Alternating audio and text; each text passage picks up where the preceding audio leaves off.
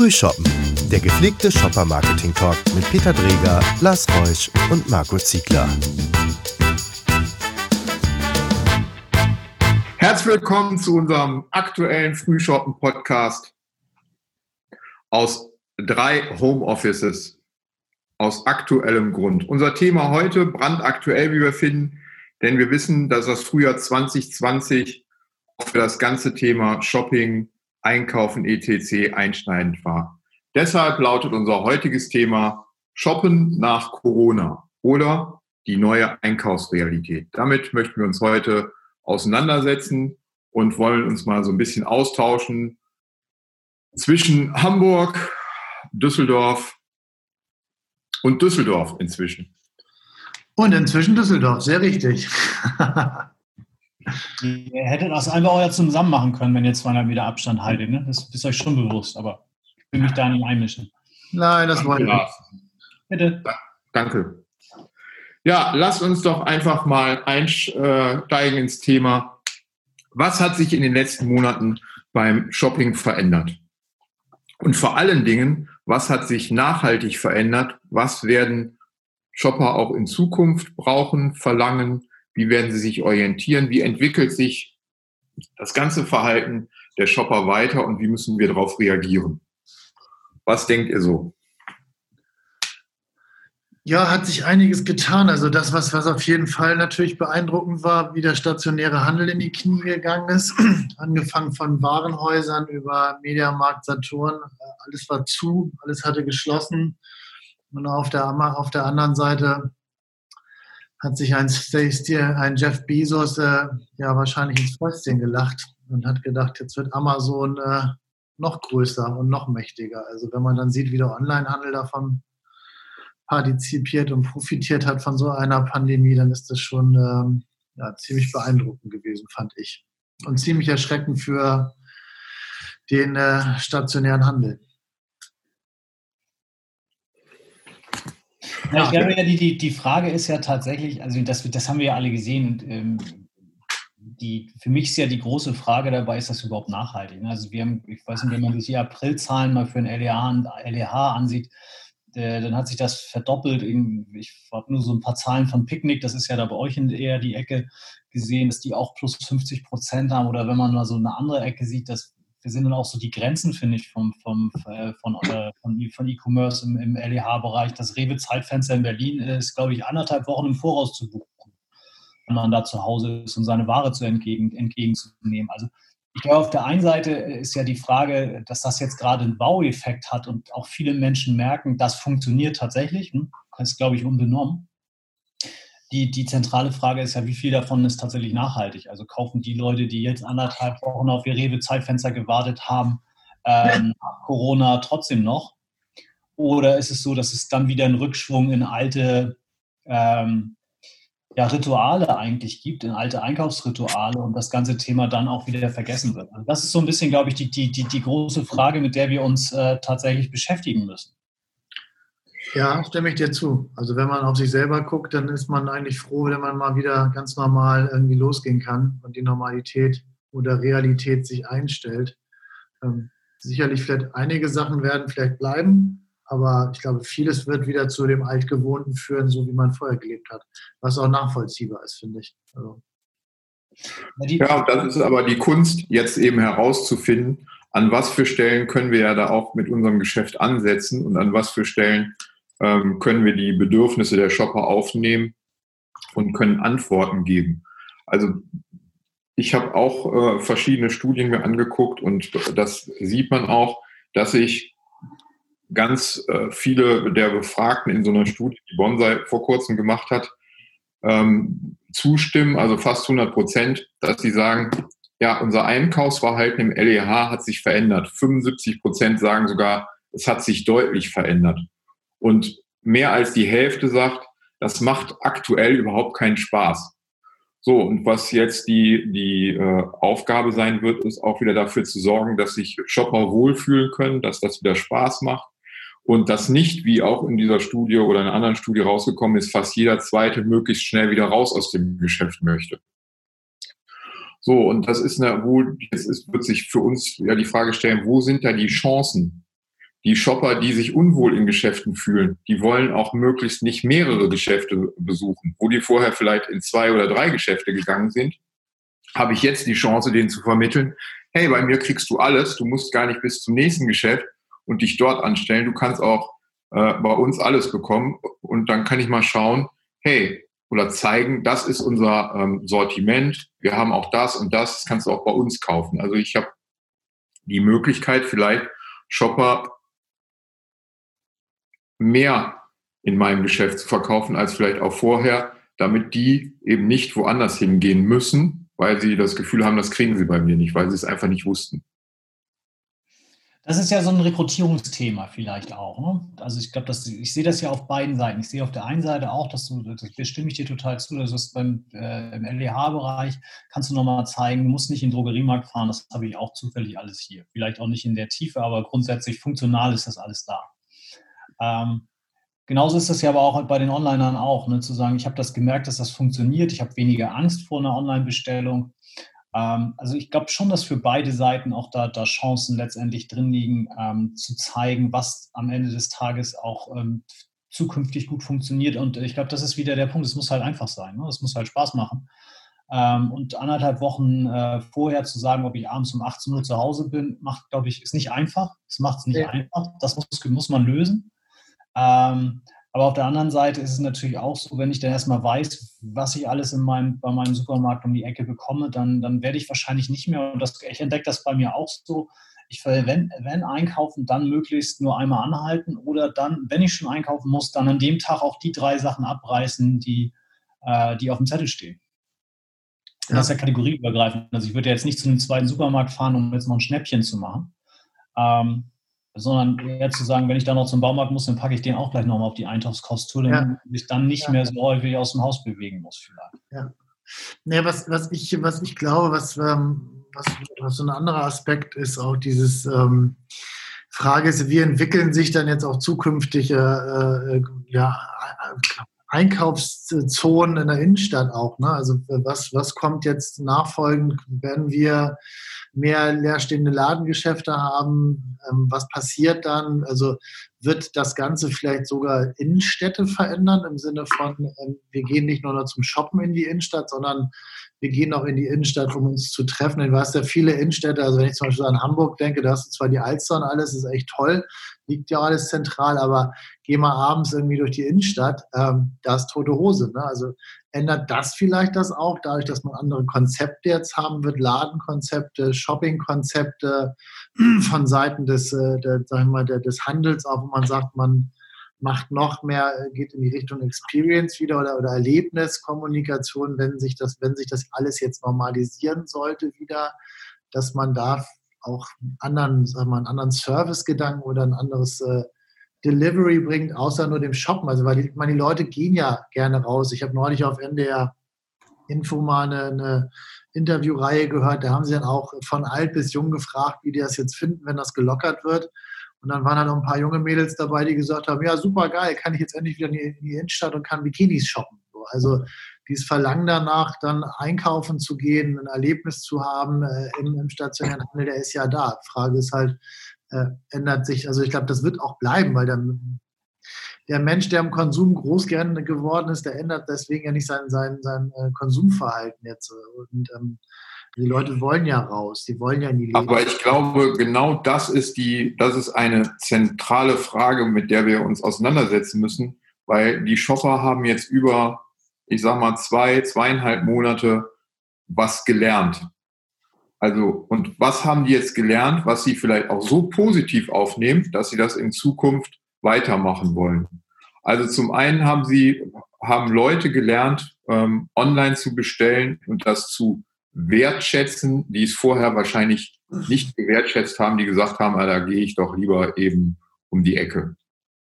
Ja. Das Zweite ist, was sie gelernt haben, nur als Beispiel, ähm, bargeldlos zahlen geht. Ich brauche überhaupt hier nicht irgendwo rumzumachen, sondern ich halte meine Karte davor und das geht. Wo wir vorher ein Land der absoluten Barzahler war, bin ich mal gespannt, wie sich das in, in Zukunft entwickelt. Und so glaube ich, dass die Anforderungen an den stationären Handel jetzt außer so für Versorgungseinkäufe, ich glaube, dass das wieder zunimmt, aus den Gründen, die du eben auch benannt hast, Lars, weil man einfach sagt, ja, da kann ich schnell kurz mich versorgen und das ist gut. Im Moment äh, auch vor allen Dingen mit Plankäufen. Ich würde behaupten, dass viel mehr Einkaufszettel geschrieben werden als vorher, weil man will auf keinen Fall was vergessen, um nochmal rauszugehen. Ähm, das ist, das ist eine, ähm, das ist eine Herausforderung und das führt dann dazu, in meinen Augen, und das ist was, was wir, was ich gerade auch mit Kollegen mache, dass wir uns eben angucken und sagen, wie sieht denn jetzt die Shopper Journey jetzt aus? Weil diese Shopper Journey, so wie sie jetzt ist, wird schon ein bisschen geprägt sein, auch für die Zukunft. Also die Hygienekonzepte, die Warteschlange vorm Geschäft, die äh, Kundensteuerung in Geschäften, dieser ganze Prozess, das wird ja gerade etwas verändert. Das wurde auch ruckzuck hochgezogen und ich glaube, dass uns davon einiges erhalten bleibt, weil wir eben mit diesem Abstand und diesen Dingen lernen müssen. So, und wenn wir jetzt eine, ähm, eine Wartezone vor den Geschäften haben, dann haben wir da auch eine Kommunikationsmöglichkeit. Dann haben wir da beispielsweise die Kommunikationsmöglichkeit zu sagen, hier, kriegst du alles bei uns. Ja. So, und diese, diese, wir müssen jetzt verstehen, was haben die äh, Shopper für Vorteile gelernt und was müssen wir, was müssen wir in welchem Kanal tun, um äh, ihnen das Wohlgefühl, dass dieses Learning auch positiv und nachhaltig ist, äh, beizubehalten. Das ist so äh, meine Meinung. Und ähm, da wird es manche Sachen geben, die wahrscheinlich auch eine ganze Zeit lang jetzt keine, äh, keine Rolle mehr spielen. Auch ist ja der ähm, so, man liest immer mehr von bewusst reduziertem Konsum, weil manche Shopper auch gemerkt haben, Mensch, ich brauche gar nicht alles. Ja. ja. So, alles so Sachen, die jetzt schon Einfluss auf die Geschäfte unserer Kunden auch haben. Ich bin Absolut. aber nicht sicher, Peter, ich, also ich, ich kaufe, also ich bin total dabei, was du sagst zum Thema, äh, da werden Konzepte, werden uns weiter begleiten, weil auch dieser Virus nicht einfach wieder in einer Dose verschwindet und wir den dann irgendwo wegpacken können. Ich glaube aber, es kommt immer wieder jetzt also viel verstärkter auf diese zentrale Frage aus Shopper-Sicht zurück. Wenn ich das tue, was habe ich davon? Ähm, diese Frage, wenn ich Zeit investiere, was könnte ich mit der Zeit noch machen? Ist es mir das mhm. wert? Ich glaube, Inspiration ist für mich da immer der ganz große, ganz große, äh, das ganz große Zauberwort dabei, zu sagen, äh, ist das für mich rein eine Zeitverschwendung, die ich anders besser substituieren kann und anders besser einsetzen kann? Und wenn ich in so einer Wartezone bin, wird passieren dann da auch Dinge, die Spaß machen und werde ich nicht einfach nur als Werberezipient an der Stelle verbraten, weil dann kippt das ganze Thema wieder in, in diese andere Ecke. Und ich glaube, dass ich, dass man sich viel mehr, weil der, ich glaube, der Shopper stellt zukünftig ganz klar diese Frage zu sagen, wofür brauche ich das eigentlich? Also ist das jetzt ein Plankauf? Wie gehe ich mit Einkaufszetteln um? Das sind alles richtige Fragen. Ähm, wenn ich ein Sicherheitsbedürfnis habe, wie kann ich, wie gehe ich dann in dieser Situation damit um? Ich, also für mich ist das wie so ein Kristallisationspunkt an diesen Kernbedürfnissen, die, die ich eigentlich an eine bestimmte Kategorie oder auch an einen Händler in dem Moment habe. Und ich glaube, dass wichtig ist, dass wir zukünftig rausarbeiten, was der, dieser Haupttreiber eigentlich in dem Moment ist vorher überlagerten die sich alle. Und ich habe das Gefühl, dass es das so ein bisschen, was wir im Moment in den Studien auch sehen, dass sich dieser, ähm, es einfach dazu führen könnte, dass die Leute sich deutlich bewusster die Frage stellen, was mache ich da eigentlich? Also ja. dieses, dieses bewusst, bewusst konsumieren, bewusst Zeit investieren, zu sagen, okay, dann fahre ich dann zu drei Supermärkten oder fahre ich nur zu einem, bestelle ich das online, bestelle ich das nicht online.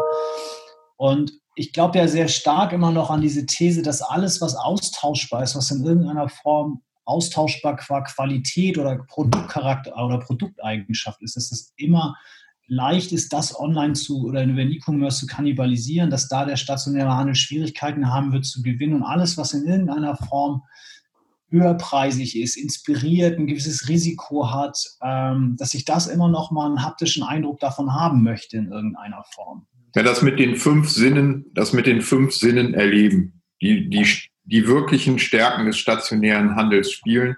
Das, das wird in ganz vielen Branchen eine Rolle spielen. Und ich glaube auch, dass sich die, dass sich aber die Kundenführung beispielsweise in, in Stores noch deutlich verändern wird. Dass man, dass wir da erst am Anfang stehen Weil du musst ja auch dafür sorgen, dass sich, um eben mit den fünf Sinnen erleben zu können, Menschen erstmal wieder wohlfühlen, um sich dann mit Produkten auseinanderzusetzen.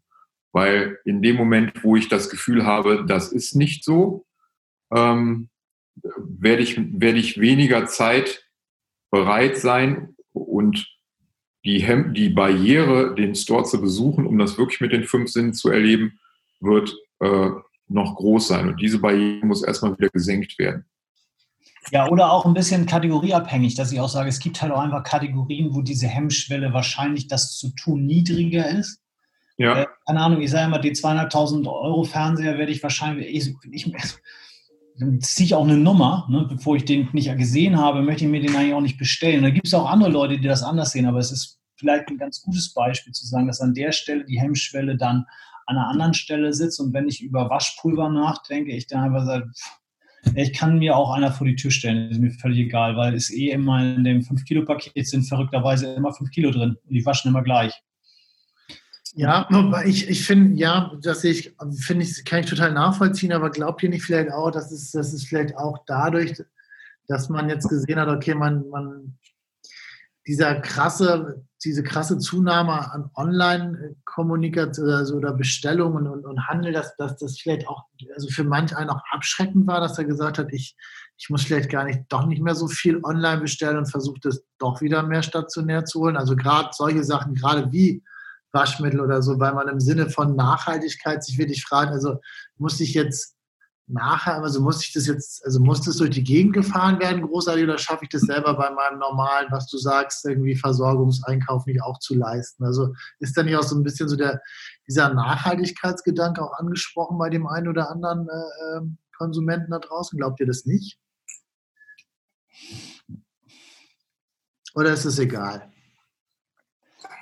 Boah, es ist natürlich, das ist, das ist so schwierig, weil, weil du bringst ja noch eine weitere Variable da rein. Ich glaube, Nachhaltigkeit ist, wird ein Thema sein und ist auch ein, jetzt ein Thema. Also wenn du die Presseberichte verfolgt hast, dann ging es ja auch darum, dass sich alle darüber gefreut haben, dass in Venedig wieder klares Wasser ist. Ja. Ähm, und äh, man in China mal wieder den Himmel sehen kann, verrückterweise. Das, das glaube ich, nicht wegzudiskutieren. Aber natürlich hast du auch gesehen, ähm, alle äh, überzeugten äh, ÖPNV-Fahrer äh, sind mal ganz galant, äh, völlig entspannt, äh, nachhaltig aufs Auto umgestiegen, weil die gesagt haben, sicher ist sicher. Ja. Und ich glaube, diese ganzen Trends, die wird es auch weitergeben, aber ich glaube einfach, dass sich, das wird schwarz-weißer oder das wird scherenschnittartiger werden dass du an einigen Stellen sagst, nee, das ist mir jetzt zu aufwendig oder das ist mir zu unsicher, deshalb fahre ich da mit dem Auto. An der Stelle ist es mir aber im Grunde genommen egal, weil es viel einfacher ist und ich nehme das dann noch so mit. Und an anderen Ecken, äh, beispielsweise Fleischeinkauf, ist dann vielleicht das Thema, wo du sagst, da bist du so regional, da bist du so nachhaltig, da bist du so, lebst du das dann auf der Spitze ja. aus und legst dann auch, keine Ahnung, 20 Euro für ein 500 Gramm Steak hin, was ja. handgestreichelt wurde. Ja. Ich glaube, dass da eine Konzentration auf das Wesentliche mehr stattfindet, dass man äh, an vielen Stellen viel mehr Sinn, die, die Sinnfragen stellt und dass da natürlich auch Nachhaltigkeit reinspielt. Ganz klar, weil wir haben jetzt, wir stellen jetzt fest, was geht alles und wir stellen jetzt auch fest an vielen Stellen, äh, dass wir manche Dinge gar nicht brauchen und ähm, diese Konzentration auf das Wesentliche sorgt auch dafür, dass wir mit einer anderen Tonalität kommunizieren müssen. Ähm, also wenn der Verbraucher schon lange aufgeklärt war, so ist es nun noch mehr. Und äh, man darf ihm noch, noch weniger versuchen, ein X für ein U vorzumachen. Das wird in meinen Augen künftig noch härter abgestraft als jetzt schon. Ja. Ich glaube, das Thema Transparenz wird, wird weiter zunehmen. Ne? Das Thema Transparenz und Vertrauenswürdigkeit und äh, ich, vielleicht ist es auch so ein bisschen so ein Kreislauf alles, ne? dass die Leute jetzt so ein bisschen hier und da vielleicht mal wachgerüttelt worden sind. Die Frage ist halt nur, hält das an? Nehmen die Leute das dann irgendwie oder vergessen sie es relativ schnell wieder, weil man in seinen alten Trott verfällt, weil manche Dinge keine Relevanz dann wieder für einen haben? Ich glaube, dass wir die nächste Zeit nicht in, äh, einen, in den Trott verfallen können, weil uns dieses Thema noch sehr aktuell die nächste Zeit begleitet werden. Die Zahlen werden weiter gescreent werden, um notfalls Notbremsen zu ziehen. Deswegen werden wir erstmal auf so in Hart-Acht-Stellung bleiben. Also dieses nach der Krise, was man ja schon mal hört, wird es erstmal nicht geben. Deswegen, ich denke, wir sind in einer neuen Realität angekommen und das ist auch eine neue Einkaufsrealität.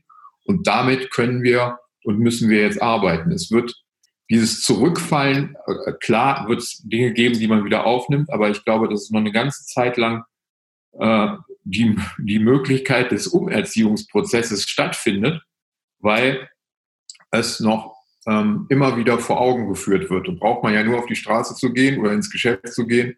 Und wenn alle mit Maske rumlaufen, dann ist das schon eine andere Wahrnehmung als zuvor. Absolut. Und das führt ja auch nicht zu einem zunehmenden Wohlbefinden, weil ich bin jetzt im Sommer froh, wenn ich wieder raus bin und die Maske vom Gesicht reißen kann. Ja, das ist schon unangenehm, das stimmt. Also es, ist, es sind neue Voraussetzungen, es ist eine neue Realität, sowohl beim Einkaufen als auch im Service, klar. Und auch Preisstrukturen werden wahrscheinlich jetzt nochmal äh, ein spannendes Thema werden, weil äh, wie wirkt sich jetzt das wirtschaftliche Gefühl ähm, der Menschen aus? Ein Riesenanteil ähm, von Menschen ist zurzeit in Kurzarbeit. Viele haben Angst um ihr Geschäft, um ihren, um ihren Job. Wie viel wollen die jetzt in, auch in Gebrauchsgüter äh, investieren? Ja. Also das ist eine, das ist eine hehre Herausforderung, die man, die man da hat und wo man mit Shoppern auch sehr offen umgehen muss und einfach versuchen muss, dieses, diese neue Realität zu verstehen und zu verarbeiten. Das ist das, was ich gerade anfügen wollte zu Nachhaltigkeit. Nachhaltigkeit ist ja auch immer eine Frage von, ich muss sie mir auch leisten können. Ne? Und wenn ich dementsprechend wenig äh, verfügbares Einkommen habe, dann äh, rückt auch Nachhaltigkeit immer weiter nach hinten. Ähm, deshalb ich bin ich, ich glaube schon, dass, dass gerade der auch der wirtschaftliche Einschlag bei den bei den Endverbrauchern auch erstmal zu einer gewissen, auch da zu einem höheren Bewusstsein führt, was ich mir tatsächlich kaufen will und wofür ich mein Geld ausgeben will. Hm. Und vielleicht auch Käufe äh, vor sich hergeschoben werden oder länger bedacht werden, als es das in der Vergangenheit eigentlich gab. Ja, oder auch, oder auch Sachen, also auch Käufe, wo man sagt, brauche ich das, was du auch schon sagtest, ne? brauche ich das jetzt wirklich? Ist es wirklich so wichtig, dass ich das jetzt habe oder kann, geht das irgendwie auch noch anders oder äh, ist es überhaupt vonnöten? Ich glaube, das ist ja auch nochmal eine Frage, wie, also auch von, von der anderen Seite aus, wie, kann, wie können die Unternehmen da draußen dann immer noch nach wie vor sagen, okay, kauf mich, ich bin wichtig für dich, hat eine Relevanz. Ne? Also sodass der, dass der äh, Verbraucher wirklich sagt, okay, ich, ich, will das nach wie vor haben und das nicht selber für sich hinterfragt, ne? dass man diesen Anreiz immer noch schafft, dann klar. Also eine Wahnsinnsanzahl an Facetten, die an dem Thema dranhängt und die wir in einem Podcast überhaupt nicht gewuppt kriegen. Äh, was dazu führt, dass man wirklich sagen muss, wir werden uns nochmal verschiedene Facetten anschauen. Oder auch wenn ihr es hört, äh, meldet euch bei uns, welche Facetten wir vielleicht mal in dem Thema genauer beleuchten sollten, weil das ist, wir reden über so eine breite Anzahl von unterschiedlichen Faktoren, Einflussfaktoren, Barrieren, Treibern, dass wir das gar nicht alles heute hier ähm, ohne die Nacht durchzumachen ähm, behandeln können. Deswegen sagen wir herzlichen Dank fürs Zuhören und ähm, wie immer an der Stelle sagen wir auch, wir haben alle unser Glas vor uns stehen, sagen wir alle Prost und Prost. Cheers. Cheers. Prost. Danke. Gut. Bis bald.